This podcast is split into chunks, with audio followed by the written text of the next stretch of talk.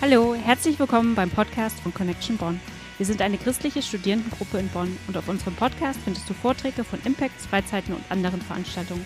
Für mehr Infos folge uns auf Instagram und Facebook oder besuche unsere Webseite unter www.connectionbonn.weebly.com. Viel Spaß beim Vortrag. Das Thema lautet Beten, nichts ist wichtiger. Und ich habe dieses Motto unter einen Vers aus dem Kolosserbrief gestellt. Paulus hat diesen Brief geschrieben, seid beharrlich oder seid ausdauernd im Gebet und wacht darin mit Danksagung. Zunächst ein paar einleitende Gedanken. Jemand sagte, täglich eine halbe Stunde zu beten ist wichtig, außer wenn man viel zu tun hat dann sollte man eine volle Stunde beten. Wie verhalten wir uns? Untersuchungen in christlichen Gemeinden haben gezeigt, dass überzeugte Christen kaum mehr als zehn Minuten täglich beten. Ich hatte einmal zu diesem Thema auf einer großen Pastorenkonferenz zu sprechen. Da waren an die 1000 Pastoren, älteste Jugendkreisleiter ähm, zusammen in einer Gemeinde. Und dann habe ich mal in das Plenum hineingefragt, wer von den Anwesenden nimmt sich täglich eine Stunde Zeit zum Gebet? Ich glaube, es ging keine einzige Hand hoch. Wer betet denn ungefähr eine halbe Stunde? Dann gingen etliche Hände hoch. Ich weiß nicht mehr wie viel, vielleicht 30, 40.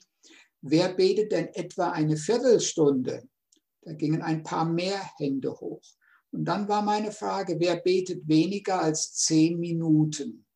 Und die große Mehrheit war das. Ich fand es sehr ehrlich, ähm, wie die Pastoren da geantwortet haben. Und ich denke, das ist repräsentativ. Ähm, es ist leider so, dass aufgrund des Alltagsstresses, der immer größer wird, viele Christen denken, dann muss ich eben am Bibel lesen und am Beten ein wenig Zeit abziehen und muss diese äh, Teile knapper gestalten, damit ich mehr Zeit für anderes habe. Aber das ist ein Irrglaube. Ähm, Zeit, die wir ins Gebet investieren, die vervielfacht uns Gott. Oft ist es auch so, wenn wir uns doch zum Gebet zurückziehen, dann schwirren die Gedanken ab wir denken an unerledigte Aufgaben, an Termine, die morgen wahrzunehmen sind. Und dann resigniert man und bricht das Gebet vorschnell ab, womit wir nicht Gott, sondern letztlich uns selbst schaden. Gebet ist ein Vorrecht und Gebet bewirkt Veränderung. Das sind so die beiden Hauptpunkte. Es wird dann noch ein dritter Punkt kommen. Zunächst möchte ich mit uns gemeinsam nachdenken über das Vorrecht des Gebetes. Es ist ein großes Privileg, mit dem Schöpfer des Universums reden zu dürfen. Viele Menschen sind stolz, einmal mit dem Papst in Rom oder mit dem amerikanischen Präsidenten gesprochen zu haben. Ich kenne einen Kollegen, der hatte einmal das Vorrecht, in das Bundeskanzleramt in Berlin zu kommen war dort mit einer Gruppe von Leuten eingeladen worden und ich war mal in seinem Büro und im Büro hat er groß ein Bild hängen, ähm, auf dem diese Gruppe mit ihm und mit der Kanzlerin Angela Merkel zu sehen ist. Es ist für ihn ein großes Vorrecht gewesen, dass er ja die Kanzlerin persönlich sehen durfte. Aber wie gering ist das doch eigentlich verglichen mit der Möglichkeit, Gott als Vater immer und überall anrufen zu dürfen. Gott hat keine Audienzzeiten. Wenn du im Kanzleramt oder wenn du beim Papst im Vatikan vorsprichst, dann musst du dich Wochen oder Monate vorher anmelden und um einen Audienztermin bitten. Wahrscheinlich kriegst du überhaupt keinen, weil du viel zu unbedeutend bist. Nur Staatsmänner und große Leute, Prominente kriegen da einen Termin. Ganz anders ist es bei Gott. Wir haben jederzeit Zugang zu ihm durch Jesus Christus. Jesus hat gesagt, ich bin der Weg, die Wahrheit und das Leben. Niemand kommt zum Vater außer durch mich. Durch Jesus haben wir ständig Zugang zu Gott. Beten ist keine verlorene Zeit. Jemand erzählte von einem Mann, der Holz mit einer stumpfen Säge sägen wollte und nur sehr mühsam vorankam. Als ihm jemand den Rat gab, die Säge scharf zu machen, antwortete er, dazu habe ich keine Zeit, die Arbeit eilt. Wie dumm, eine solche Reaktion. Der deutsche Reformator Martin Luther sagte zu diesem Thema, heute habe ich viel zu tun, heute muss ich viel beten. Das ist unlogisch, aber es ist die höhere Logik Gottes. Denn Gott erstattet uns die Zeit, die wir einsetzen für ihn. Wir würden sagen, nach der menschlichen Logik, wenn ich viel zu tun habe, muss ich schneller arbeiten. Doch das produziert nur Stress und macht uns krank. Wer dagegen wie Luther Zeit ins Gebet investiert, macht die erstaunliche Erfahrung, dass seine Arbeit besser gelingt. Wer betet, wird innerlich ruhiger und gelassener. Er weiß sein Leben und die ganze Welt bei Gott aufgehoben. Gebet ist aber nicht nur ein Vorrecht, sondern Gebet bewirkt Veränderung. Ich hoffe, dass ähm, die meisten von euch eine Bibel oder zumindest ein neues Testament in Reichweite haben. Ähm, es wäre gut, wenn ihr diese Bibel zur Hand nehmen würdet, denn ein paar Verse möchte ich mit euch gemeinsam lesen. Es werden nicht zu viele sein, aber wenigstens einige. Und ich möchte anfangen im Lukas-Evangelium, Kapitel 11, von dem Anfang an, ein paar Verse. Lukas, Kapitel 11. Lukas steht also im Neuen Testament, das dritte Evangelium. Da heißt es, und es begab sich, dass er, Jesus, an einem Ort war und betete.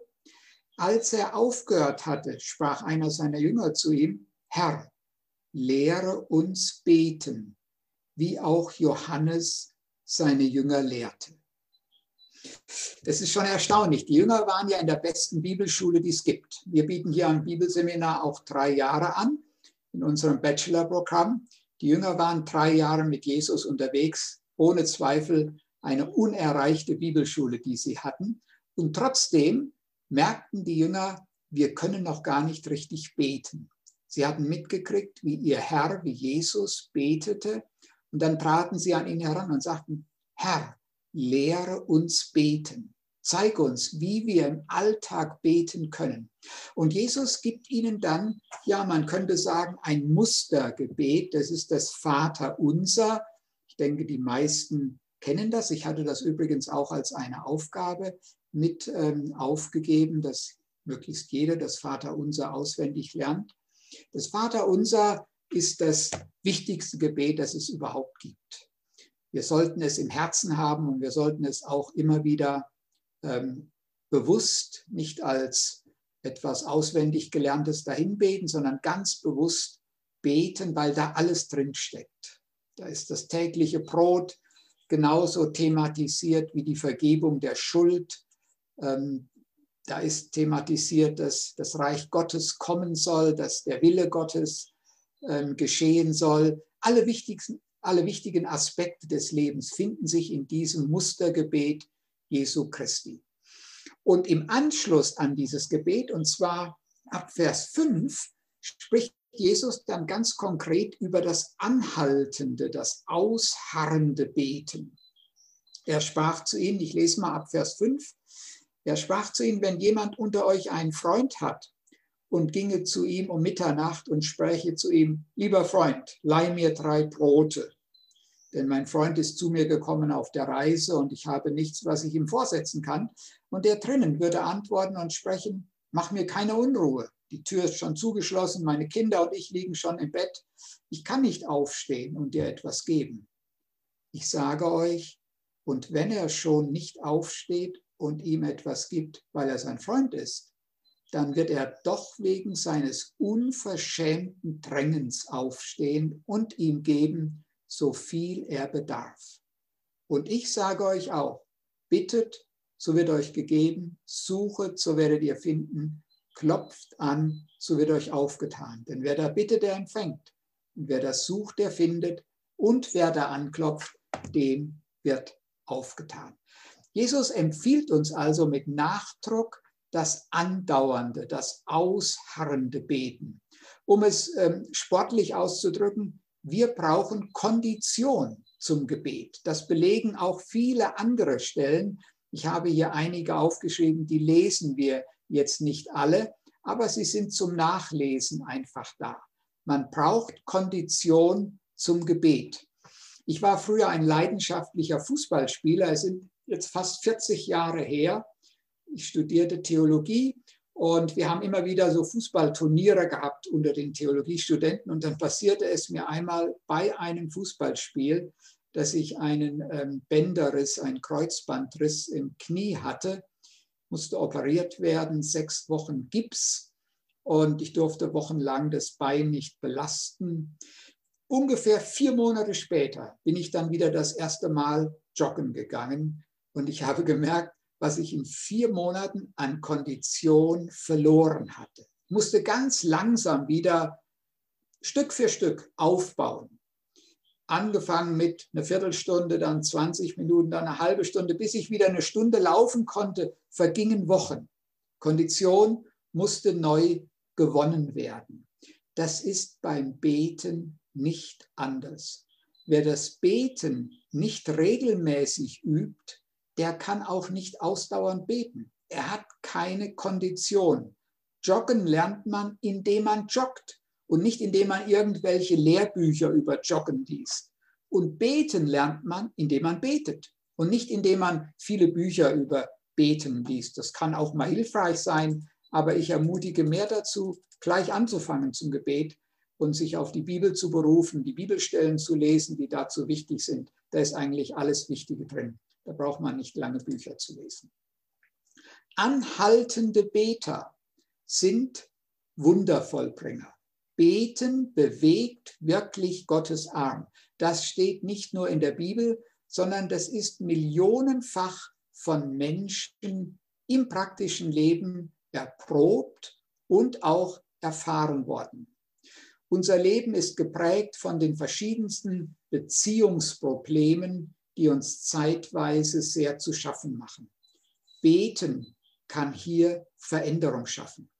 Ich las in einer Biografie eines Pastors, sein Name ist Otto Funke, er wurde als Schüler von seinem Lehrer gemobbt, weil er stotterte. Funke war tief gekränkt und hätte den Lehrer am liebsten umgebracht. Er teilte seiner gläubigen Mutter, also die Mutter war eine überzeugte Christin, er teilte ihr sein Problem mit. Und die schlug vor, für diesen Lehrer regelmäßig und anhaltend zu beten. Eigentlich ein komischer Vorschlag.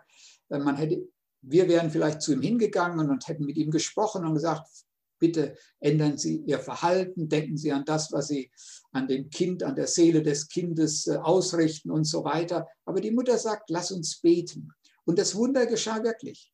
Der Lehrer veränderte nach und nach sein Verhalten und der Hass wich aus Funkes Herzen.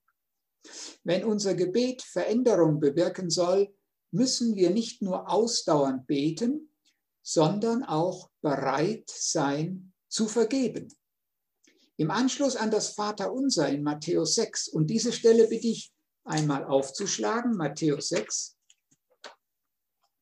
Dort steht das Vaterunser übrigens so, wie wir es auch in unseren Kirchen beten. Matthäus 6, ab Vers 9 ist das Vaterunser ähm, dort überliefert.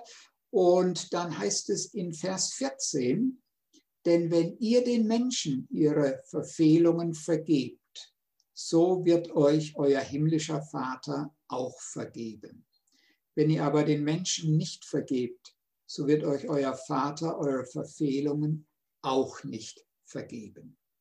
Wer vollmächtig beten will, muss frei sein von Zorn und Groll auf andere Menschen. Er muss denen vergeben haben, die an ihm gesündigt haben. Ich weiß, dass das nicht einfach ist. Manche Menschen wurden durch andere sehr gekränkt, missbraucht, haben tiefe Enttäuschungen erlitten, ja, und haben einen Groll und viel Zorn auf diese Menschen.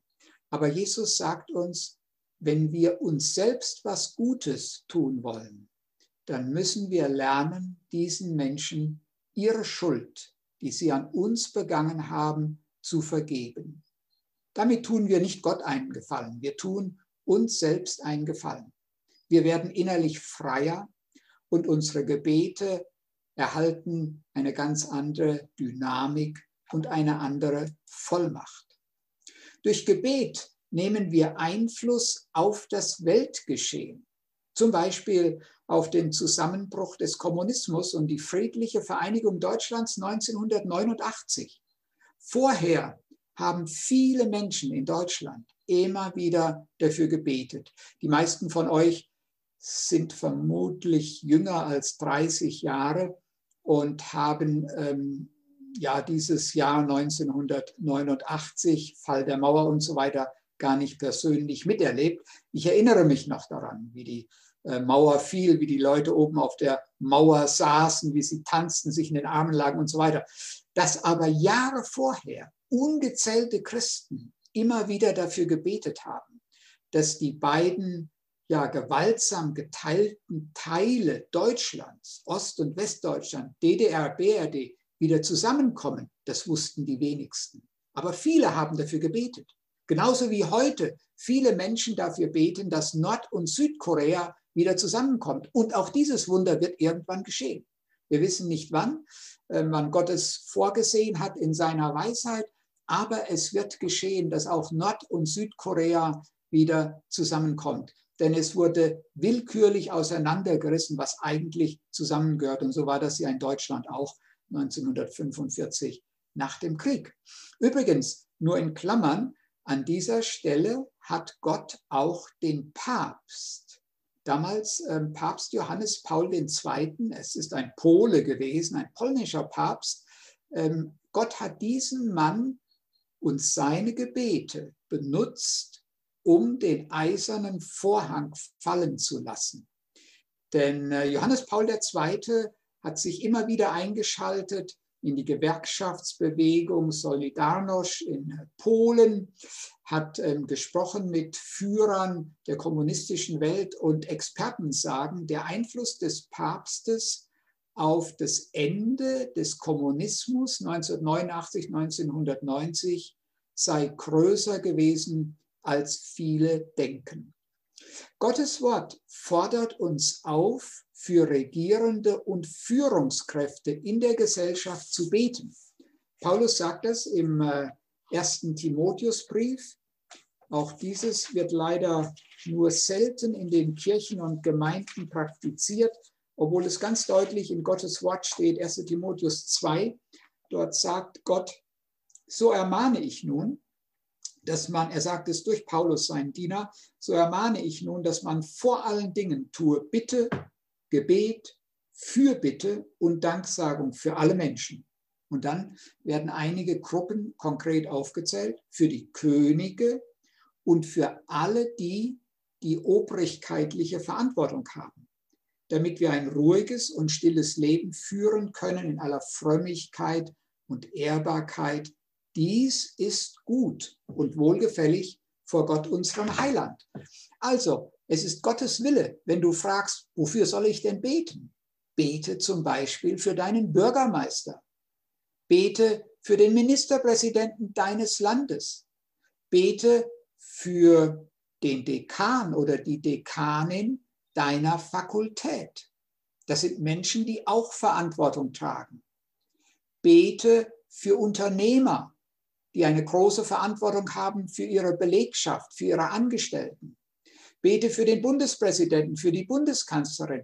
Es ist unsere Aufgabe zu beten für die, die in Verantwortung stehen, damit diese Personen sich an Gottes Geboten orientieren, damit sie nicht korrupt werden, sondern im Sinne des Volkes und für das Wohl des Volkes arbeiten, was ja bei vielen Politikern gar nicht der Fall ist, vor allem wenn man in die Länder der dritten Welt schaut, ähm, wo Korruption an der Tagesordnung ist und sich die Oberen bestechen lassen und Gelder auf Schweizer Konten horten, aber nicht an das Wohl ihrer Untergebenen denken. Unsere Aufgabe als Christen ist es an dieser Stelle einzutreten im Gebet.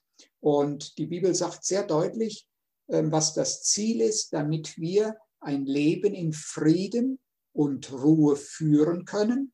Denn in solchen Zeiten können wir das Evangelium auch gut verkündigen. Nicht wahr? Wenn Krieg ist und jeder kämpft nur ums Überleben, dann ist für Evangelisation keine Zeit und Möglichkeit. Aber in Zeiten des Friedens können wir Gottes Wort, so wie wir das heute Abend machen, ähm, teilen und weitergeben. Also das ist ein ganz wichtiger Aspekt, das Gebet für die Obrigkeit. Nochmal, in Kirchen höre ich ganz selten den Pastor morgens im Gottesdienst für die Regierung oder für den Bürgermeister zu beten. Das ist ein Riesenmanko. Das ist unsere Aufgabe. Das ist ein Befehl Gottes. 1 Timotheus 2. Das ist nicht eine Option, sondern wir müssen es tun. Gegen die gottfeindlichen Mächte sollen wir anbeten. Den Atheismus etwa, den Islam, der äußerst militant ist. Ich spreche hier von dem politischen Islam, der ähm, die Christen verfolgt. Viele Christen sind in islamischen Ländern in Gefängnissen. Wir sollen beten, dass auch dort Freiheit, Religionsfreiheit entsteht. Genauso im Hinduismus. Gestern Abend, ich leite seit über 20 Jahren die Bibel- und Gebetsstunde in meiner Gemeinde hier in Bornheim. Und wir haben einen Missionar, der hatte sich gestern Abend zugeschaltet. Das war auch eine Zoom-Gebetsstunde. Er ist Missionar in Indien. Und er berichtet davon, dass seit einigen Jahren in Indien der Hinduismus immer militanter wird und ähm, fremde Religionen, Muslime, Christen, nicht mehr akzeptiert. Und es kommt immer häufiger zu gewaltsamen Ausschreitungen. Christen werden verfolgt, werden angeklagt und so weiter und so fort. Unsere Aufgabe ist es hier im Gebet vor Gott dafür einzutreten, dass zumindest die Grundrechte ähm, den Menschen gegeben werden. Und ein Grundrecht ist die Glaubensfreiheit, die Religionsfreiheit. Gegen Unmoral, Kriminalität und so weiter sollen wir anbeten und darum ringen, dass Gottes Gebote in unserem Land wieder ganz neu gehört werden.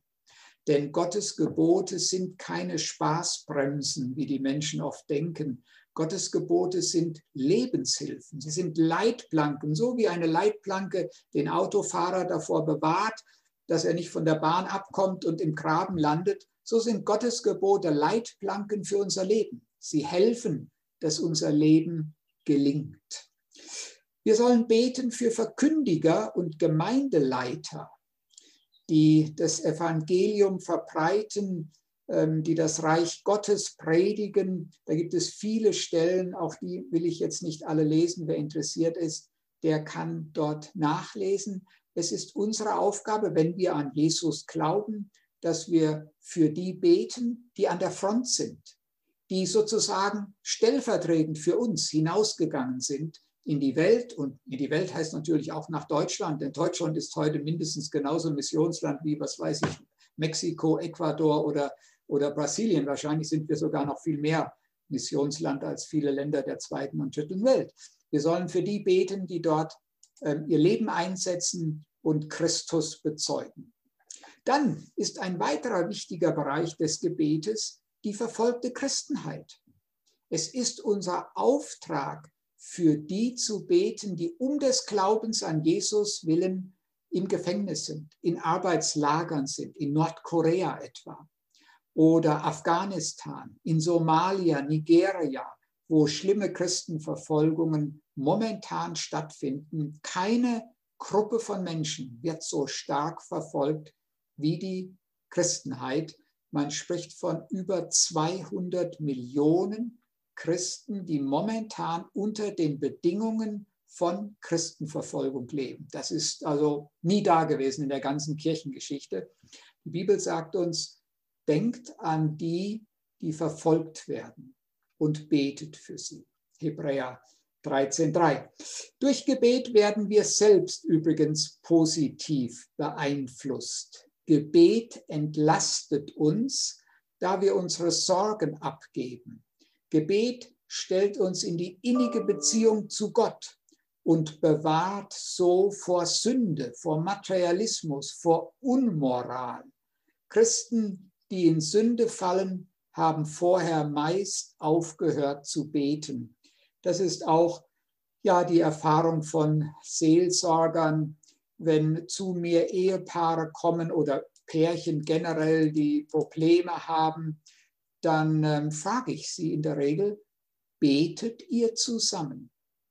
Und immer wieder erfahre ich, dass selbst Leute, die Christen sind, verheiratet sind, ähm, sonntags in den Gottesdienst gehen, dass diese Leute nicht mehr miteinander beten, außer vielleicht im Tischgebet. Manchmal haben sie sogar nicht einmal mehr ein Tischgebet.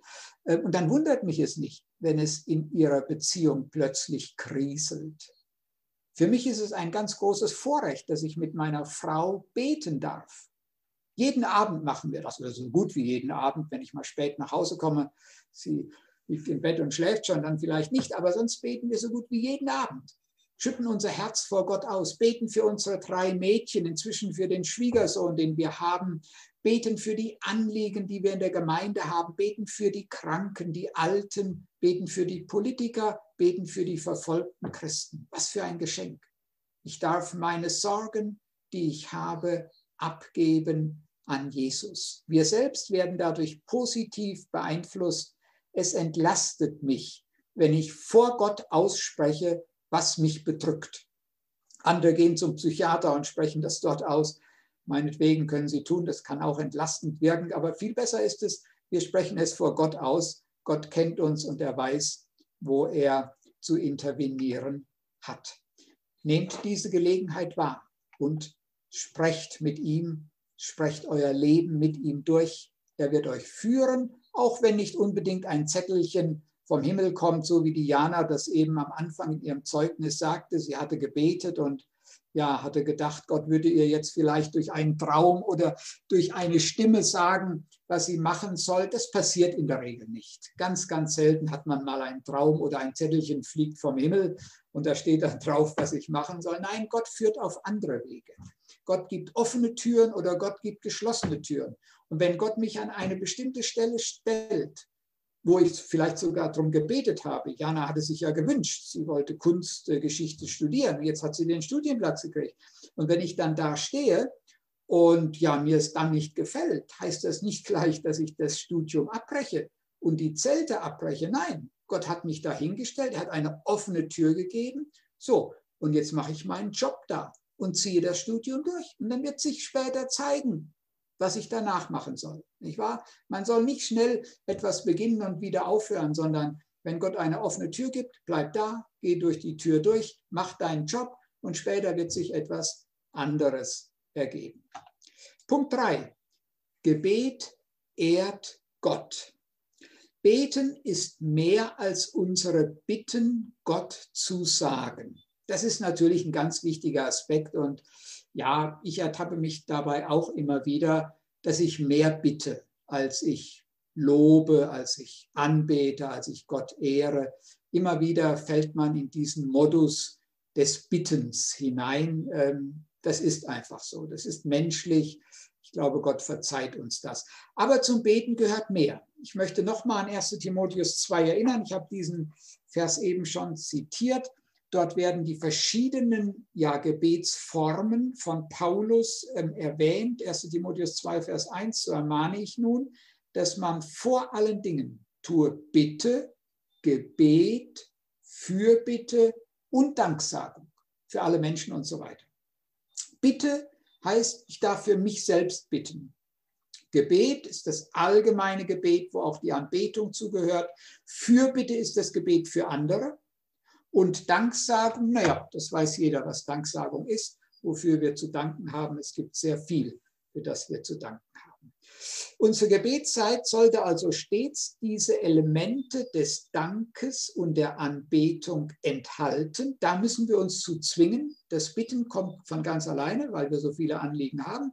Aber wir sollen immer auch Gott danken und ihn anbeten.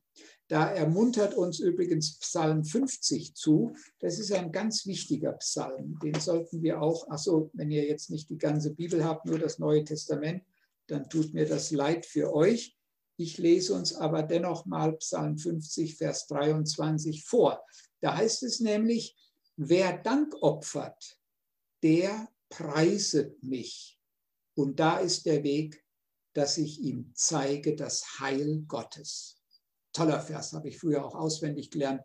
Wer Dank opfert, der preiset mich. Und da ist der Weg, dass ich ihm zeige das Heil Gottes. Wenn wir Gott danken, dann ehren wir ihn. Versteht jeder. Wenn wir ihn anbeten, dann ehren wir ihn. Und Gott wird uns dafür segnen. Übrigens, in diesem Psalm 50 steht auch noch die Telefonnummer Gottes. Ähm, diesen Vers sollte auch jeder auswendig wissen. Wir wissen alle, Telefonnummern sind sehr wichtig. 112 oder so, Polizei, Feuerwehr muss man ja im Kopf haben. Die Telefonnummer Gottes lautet 5015. Ist leicht zu behalten. 5015, das ist nämlich Psalm 50, Vers 15 und da steht, rufe mich an, also Rufnummer Gottes, rufe mich an in der Not, so will ich dich erretten und du sollst mich preisen. Das nur in Klammern ähm, gesagt zur Telefonnummer Gottes. Wir waren bei den Elementen des Dankens und der Anbetung. Dazu noch ein äh, deutscher Reim. Klagen lässt verzagen, danken schützt vor Wanken, loben zieht nach oben kann man sich auch behalten und äh, ja, zum Lebensmotto machen. Auch wer in einer schwierigen Lebenslage steckt, wird immer noch Gründe zum Danken finden. Als ich damals als äh, 25-Jähriger diesen ähm, Unfall hatte, diesen Sportunfall und sechs Wochen Gips hatte, habe ich natürlich auch erst gehadert mit Gott. Warum muss mir das passieren? Es war kurz vor dem Examen. Warum muss mir das passieren, jetzt mit Krücken da rumlaufen? Aber das Schöne war, und das habe ich dann bald auch erkannt, ähm, ich war, glaube ich, etwa acht Tage im Krankenhaus. Danach kam ich raus und konnte auf meinen beiden Krücken und einem Bein, also ich hatte dann sozusagen drei Beine mit den beiden Krücken, konnte ich doch immer an den Vorlesungen teilnehmen. Habe im Studium nichts versäumt und konnte alle Prüfungen ablegen. Und das war ein Grund, Gott dankbar zu sein. Übrigens hatte Gott mir dadurch auch etwas ähm, gesagt. Ich hatte vorher schon öfters gespürt, dass ich aufhören sollte mit dem Fußballspielen, weil das für mich so eine Art Götzenstatus hatte. Ich war früher vor meiner Bekehrung ein ganz begeisternder Fußballspieler, habe kein Fußballspiel ausgelassen. Nach der Bekehrung habe ich dann zwei Jahre pausiert, weil ich eben merkte, dass Fußball mein Götze war. Und dann habe ich wieder angefangen zu spielen. Und mit, im Laufe der Zeit gewann der Fußball wieder so viel Raum in meinem Leben, dass ich innerlich die Stimme des Heiligen Geistes hörte, der mich warnte und sagte, hör auf zu spielen, du hast einen anderen Lebensauftrag. Fußball ist nicht dein Leben. Weißt du das nicht? Doch, ich wusste es. Aber ich sagte dann immer als Entschuldigung, ich studiere den ganzen Tag, wenigstens zweimal die Woche muss ich mich doch bewegen. Und anstatt stumpfsinnig durch den Wald zu laufen, spiele ich lieber Fußball. Ballen, Bällen habe ich immer gerne gespielt. Aber der Geist Gottes sagte weiter, hör auf, Fußball zu spielen. Es ist dein Götze. Ich habe weitergespielt und dann kam dieser Sportunfall. Und von diesem Augenblick, ich sehe mich heute noch auf dem Rasen liegen, das Knie schwoll an wie ein Luftballon. Ich wusste sofort, das war dein letztes Fußballspiel. Hier hat Gott sehr deutlich gesprochen. Ich habe dann auch nie mehr Fußball gespielt. Es gibt andere Sportarten, ähm, die man tätigen kann und wo man sich auch einigermaßen fit halten kann. Also auch wer in einer schwierigen Lebenslage steckt, wird immer noch Gründe zum Danken finden, denn Gott schenkt uns so viel. Der Beter ehrt Gott, wenn er ihn auch im tiefen Tal lobt und anbetet. Paulus und Silas wurden einmal ins Gefängnis geworfen. Das wird in der Apostelgeschichte Kapitel 16 geschrieben. Das ist eine ganz beeindruckende Geschichte. Gefängnisse waren ja damals nicht so wie heute. Ähm, in Deutschland Vier-Sterne-Hotels, sondern Gefängnisse, das waren Spelunken. Da liefen dir nachts die Ratten über die Füße. Feuchte ähm, Orte irgendwo unter der Erde. Und Paulus und Silas werden, nachdem sie ausgepeitscht worden waren, ins Gefängnis geworfen. Und was tun sie? Sie hätten jetzt klagen, Gott anklagen und sagen können, wir sind doch in deinem Auftrag unterwegs. Wir predigen das Evangelium. Warum lässt du es zu, dass wir ins Gefängnis kommen? Kein Wort davon, sondern sie loben Gott im Gefängnis. Das beeindruckt mich immer wieder neu, wenn ich Apostelgeschichte 16 ähm, lese. Sie loben Gott im Gefängnis und damit drücken sie ihr Vertrauen in die Führung Gottes aus. Sie sagen, Gott, du hast alles in deiner Hand. Du hast das jetzt zugelassen, dass wir im Gefängnis liegen.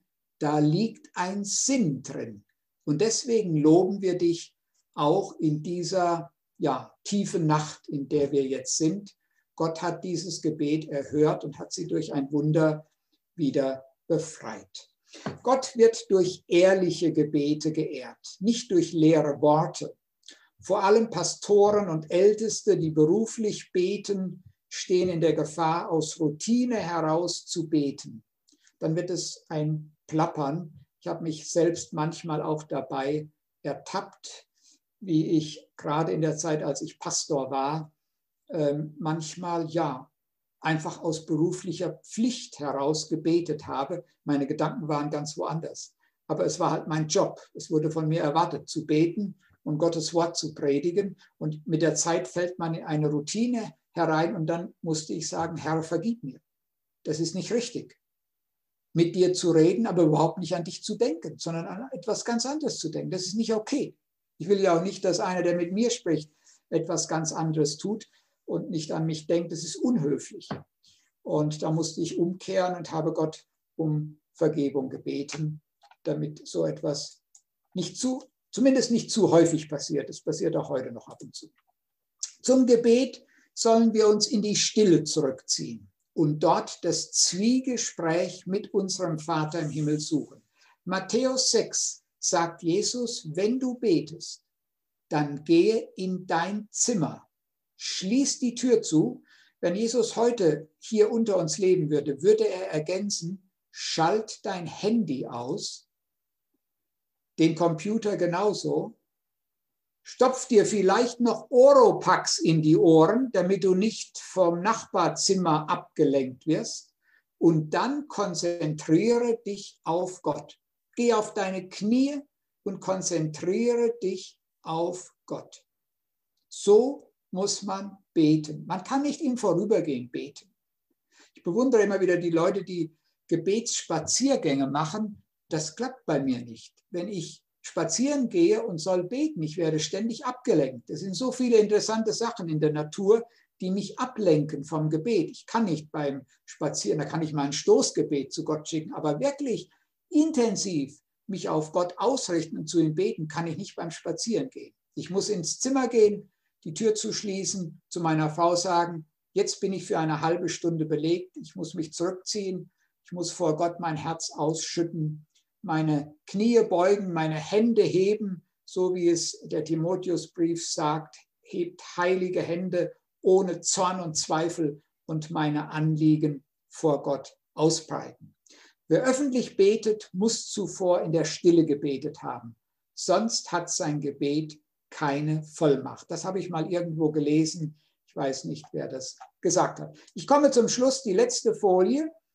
Das Gebet ersetzt keine Tat, aber das Gebet ist eine Tat, die durch nichts ersetzt werden kann. Das ist ein kluger Satz. Der württembergische, frühere äh, württembergische Landesbischof Hans von Kehler hat diesen Satz geprägt. Das Gebet ersetzt keine Tat, aber das Gebet ist eine Tat, die durch nichts ersetzt werden kann. Das erinnert uns an die Benediktiner, ähm, ihr kennt vielleicht den Orden der Benediktiner, Benedikt von Nursia, 4. bis 5. Jahrhundert. Ora et labora, bete und arbeite. Beides gehört zusammen. Das darf man nicht auseinanderreißen.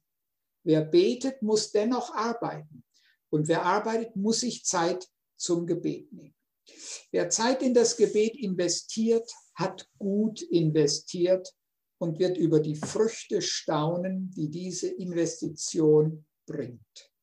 Arbeite, als ob alles Beten nichts nützt und bete, als ob alles Arbeiten nichts nützt.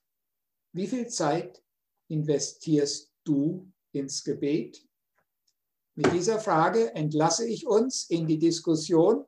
Ich schließe die PowerPoint und dann sehen wir uns wieder. Genau.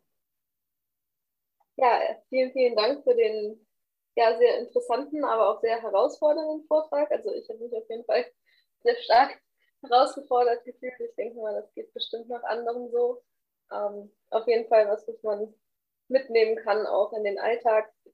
Ähm, wir haben jetzt eine Zeit für Fragen. Also wer möchte, kann gerne jetzt äh, Fragen stellen. Ähm, entweder einfach in, äh, ja, hier im Forum oder wer das lieber möchte, kann auch die Frage an mich schicken, dann kann ich sie anonym äh, stellen.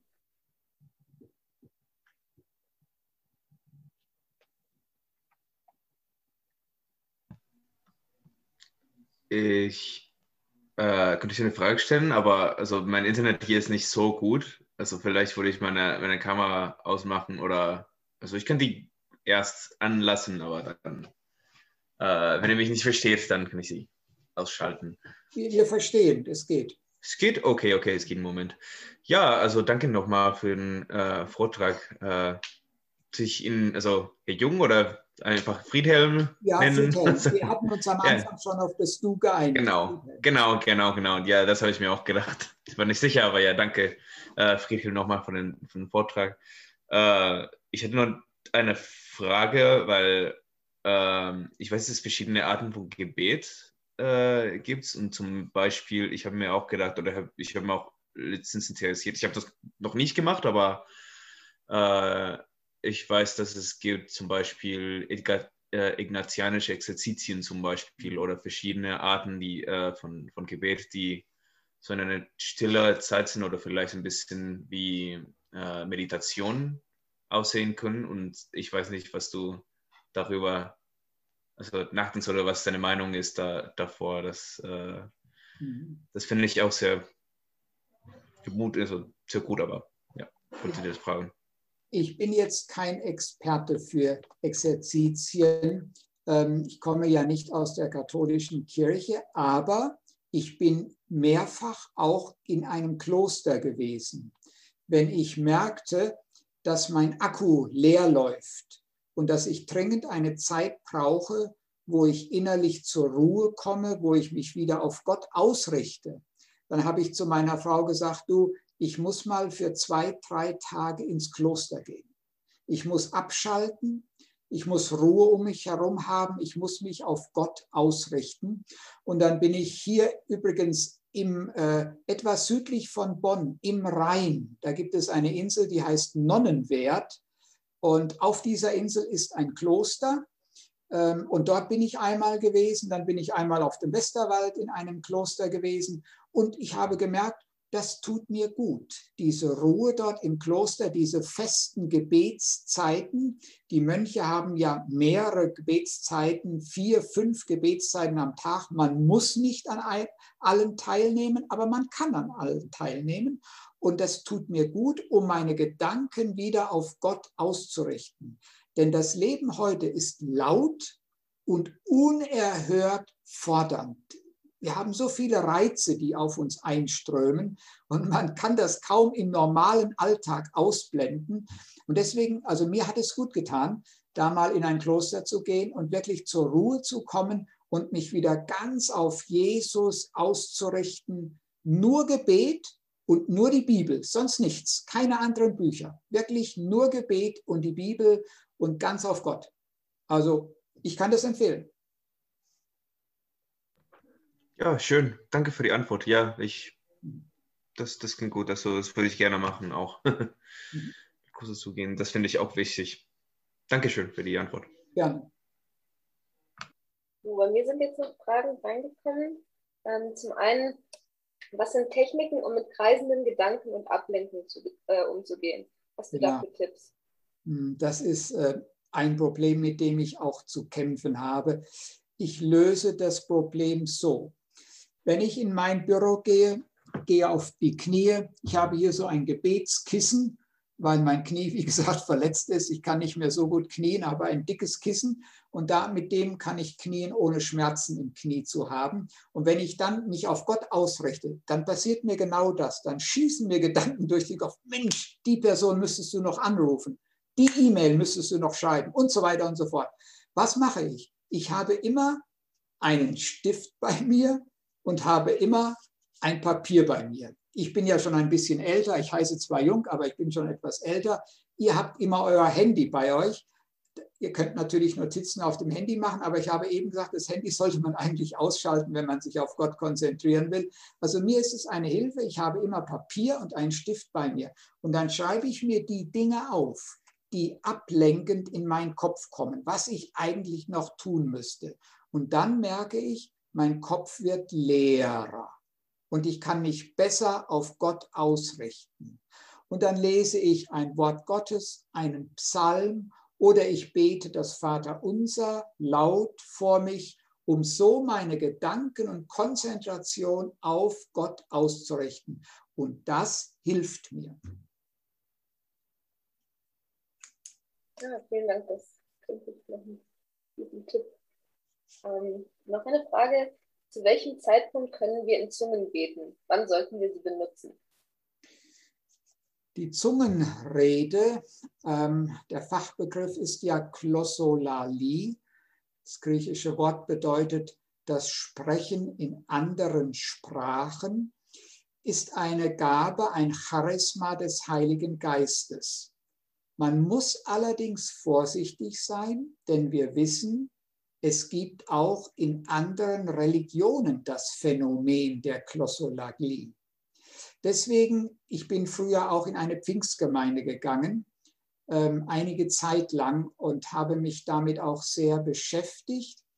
Ähm, heute bin ich vorsichtig gegenüber der Gabe der Klossolalie. Ich lehne sie nicht ab, aber ich bitte den, der behauptet, sie zu haben, er soll genau prüfen, ob das wirklich eine Gabe des Heiligen Geistes ist oder ob diese, ich sag mal, Begabung aus einer anderen Quelle kommt. Wenn nun diese Gabe, wenn er das geprüft hat und er hat festgestellt, es ist wirklich vom Heiligen Geist geschenkt, dann darf er diese Gabe zweifach nutzen. Erstens für sich selbst. Wenn er für sich betet, darf er in anderen Sprachen beten. Und das dient dann für seine Erbauung. Das heißt für die Kräftigung seines Glaubens. So lesen wir in 1. Korinther 14. Zweitens, er darf diese Gabe im Gottesdienst oder im Hauskreis laut nutzen, wenn er weiß, dass jemand da ist, der das übersetzen kann, was er in einer anderen Sprache betet. Wenn kein Übersetzer da ist, soll er schweigen. So gibt Paulus die Anweisung in 1. Korinther 14. Und er sagt auch, dass man da nicht durcheinander beten soll, wie das in vielen Pfingstgemeinden üblich ist, sondern einer nach dem anderen. So ähm, sagt er es aus dem Grunde, damit kein Chaos entsteht in der Kirche. Denn sonst kann es schnell zu ekstatischen Ausbrüchen zu emotionalen Ausbrüchen kommen. Und das hat schon ähm, ja für manche Probleme in Kirchen gesorgt, bis hin zu Kirchenspaltungen. Da muss man ähm, ganz deutlich verweisen auf das, was in der Bibel steht. 1. Korinther 14 könnt ihr mal nachlesen. Da wird ausführlich über die Zungenrede und über die äh, Gabe der Prophetie gesprochen und wie man sie gebrauchen soll.